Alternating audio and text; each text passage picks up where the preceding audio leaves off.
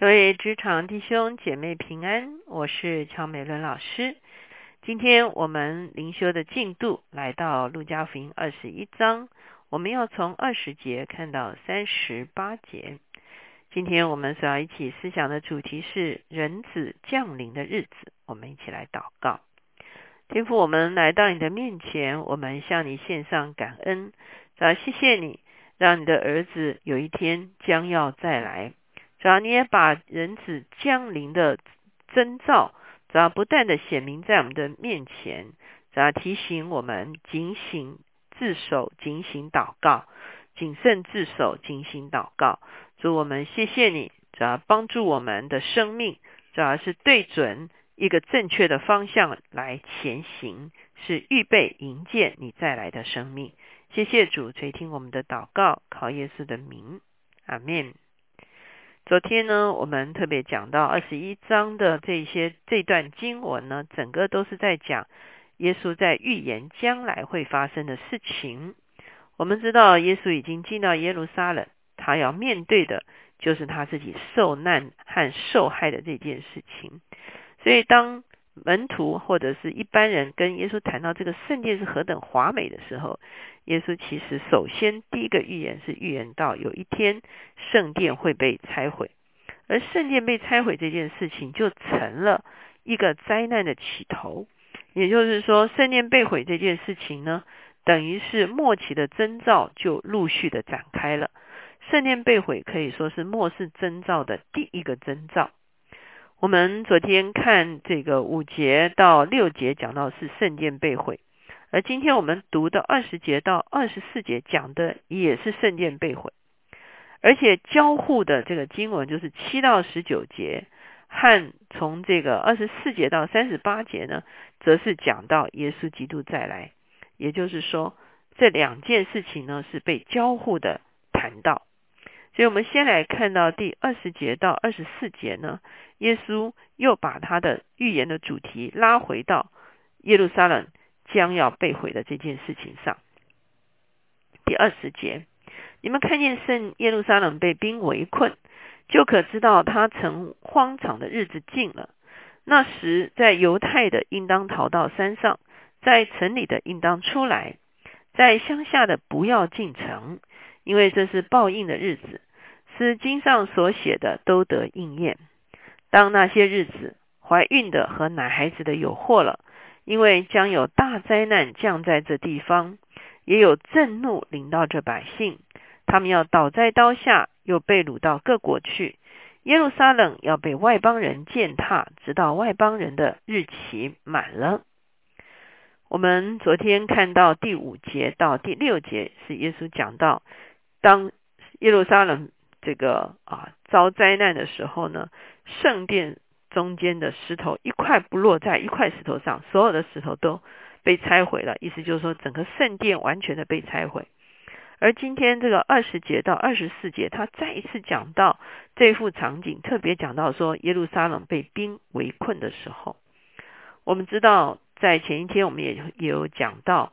在主后七十年的时候，也就是耶稣离开这个世界四十多年之后，啊，犹太人有一次叛变，哈，这次叛变导致了罗马帝国来平定他们，而罗马帝国当时候的将军是一个叫做提多的将军，他在主后七十年的时候，他来围攻耶路撒冷，而且他把耶路撒冷夷为平地，而且他把圣殿山上的圣殿完全的拆毁。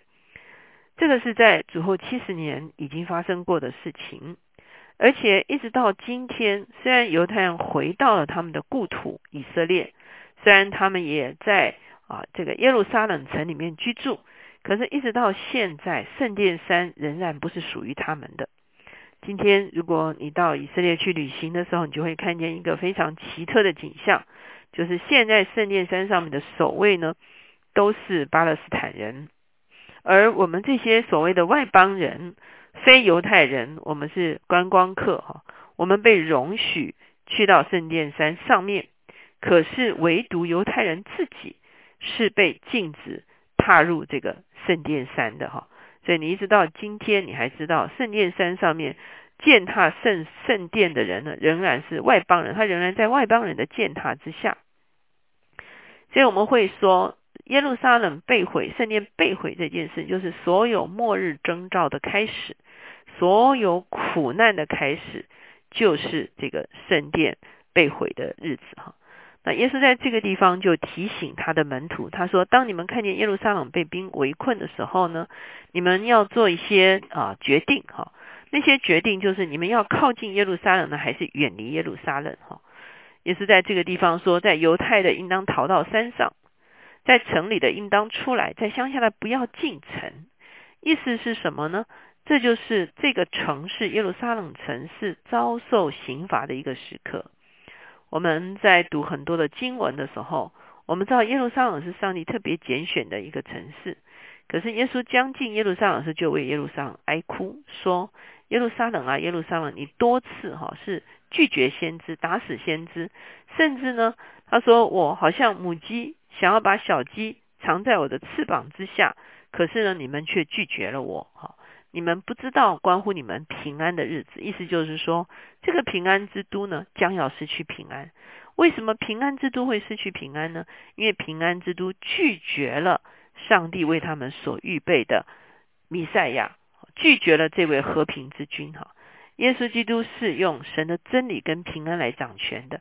可是当犹太人拒绝了耶稣的时候，这个城市就失去了一个上帝的护庇。而当当他一旦失去了上帝的护庇的时候呢，灾难就临到这个城市，这个城市也受了他当受的刑罚。所以耶稣在这个地方就提醒他的啊这个门徒，当看见耶路撒冷被围困的时候，千万不要再往城里面走。很多时候，人家告诉我们初代教会的一个记录，就说。当时很多基督徒就是因为有耶稣曾经这样子对他们的预言，所以当他们遇见耶路撒冷遭灾的时候，他们知道他们不要再往耶路撒冷去，而要快快的逃离耶路撒冷，因为那是耶路撒冷遭灾的日子。他特别说，这样的日子呢，怀孕的和奶孩子的有祸了。为什么要这样说呢？因为呢，我们知道生孩子是一个非常需要安定、安全的一个环境哈。所以呢，你会发现逃难的日子，尤其不利于这个怀孕的和这个带着小孩子的这个情况哈。所以呢，他是用这样一个说法来描述那个灾难临到的时候呢，实在不是一个安居乐业的日子哈。所以呢，你会看见他就讲到外邦人要来践踏这个耶路撒冷，要来践踏圣所。我们知道在启示录里面也讲到一个一个说法，就是外邦人践踏圣殿的日子哈。那呃，我们可以从某一个角度来讲，从主后七十年一直到今天为止，都还停留在外邦人践踏圣所的这个日子里面。就像我说的，虽然一九四八年他们复国了，可是一直到现在，他们虽然可以在耶路撒冷其他的地方行走或者是祷告，可是他们唯独不能够上圣殿山上面去祷告哈。圣殿山线仍然被啊这个阿拉伯人被这个巴基斯巴勒斯坦。的这个阿拉伯人占据哈，所以呢啊，我们会发现今天仍然这个圣殿不但没有修复，而且它仍然被外邦人所践踏。那接下来的经文呢，我们就发现耶稣不再讲这个啊耶路撒冷城被毁，而讲到他再来的日子之前会发生什么事情。我们刚才就讲了，耶路撒冷被毁是耶稣再来的这个之前的所有的末世的征兆的第一个征兆之后。啊，从昨天的经文我们就会讲到说，有假基督啊，会有这个国家跟国家之间的冲突，会有这个大自然的变异，而且呢，啊，属上帝的子民也会受到逼迫哈。所以接下来你会看到他的描述是相同的。二十五节说，日月星辰要显出异兆，地上的邦国也有困苦，因海中波浪的响声就惶惶不定，天势要震动。人想起那将要临到世界的事，就都吓得魂不附体。那时他们要看见人子有能力，有大荣耀驾云降临。一有这些事，你们就当昂身挺挺身昂首，因为你们得赎的日子近了所以，我们看见耶稣还是在讲说，在耶路撒冷被毁之后的这个世界呢，的确就是在啊人跟。人国跟国之间的纷争的中间，我们可以说这是人祸。另外呢，就是大自然的变异，那我们说那就是天灾。也就是说，圣殿被毁之后，天灾人祸不断，直到主再来的日子。哈，主再来的日子是一个得胜的日子，主再来的一个日子是他来得荣耀的一个日子。哈，那所以他耶稣告诉他的门徒是要等候他再来。所以一旦他们看见主再来的时候，他们就可以昂身挺手昂挺身昂首。二十九节到三十三节，耶稣为这个主再来的日子做了一个比喻。耶稣又设比喻对他们说：“你们看无花果树和各样的树，它发芽的时候，你们一看见，自然晓得夏天近了。这样，你们看见这些事渐渐的成就，也该晓得神的国近了。我实在告诉你们，这世代还没有过去，这些事都要成就。天地要废去，我的话却不能废去。”耶稣告诉他们说：“其实凡事都是有征兆的。”比方说，夏天来之前会有什么征兆呢？夏天来之前呢，就是无花果树呢啊发旺的时候哈。无花果树一发旺，就表示夏天将要来了，这就是夏天的征兆。所以人子来之前呢，也是有征兆的。你们一看到征兆，你们就知道这是记号了。三十四节到三十八节，我们看见是耶稣告诉他们说：“那你们怎么样来面对主再来的日子呢？”三十四节说：“你们要谨慎，恐怕因贪食、醉酒，并今生的思虑累住你们的心，那日子就如同网罗，忽然临到你们。因为那日子要这样临到全地上一切居住的人。你们要时时警醒，常常祈求，使你们能逃避这一切要来的事，得以站立在人子面前。”我们看见耶稣就提醒啊，他的。啊，这些门徒告诉他们说：“你们不要认为好像啊，这个这个啊，日常生活还是照过哈。所以主再来这件事情对你们来说是毫无意义的。事实上呢，主再来的日子在别的经文告诉我们说，好像贼来的日子一样，就是在我们不知道的时候就来了。又好像是挪亚的日子一样，大家照常吃喝嫁娶的时候，主的主就来了哈。所以呢，我们需要存着一个。”谨慎谨守的心，来时时刻刻活在主的面前，常常祷告，而且等候主的再来。三十七节，耶稣每日在店里教训人，每夜出城，在一座山名叫橄榄山住宿。众百姓清早上圣殿，到耶稣那里要听他讲道。这是再补充一下，耶稣在受难周，当他进到耶路撒冷城之后，他的每一天的。一个活动，他每一天都继续到圣殿里面去教训人，而晚上的时候，他就到橄榄山上去安歇。哈，所以我们会看见耶稣在他的最后一周，对将要来发生的事情做了非常清楚的解说。他让门徒知道，有一天圣殿一定会被毁，而圣殿被毁就是末世的开始，圣殿被毁就是灾难的开始。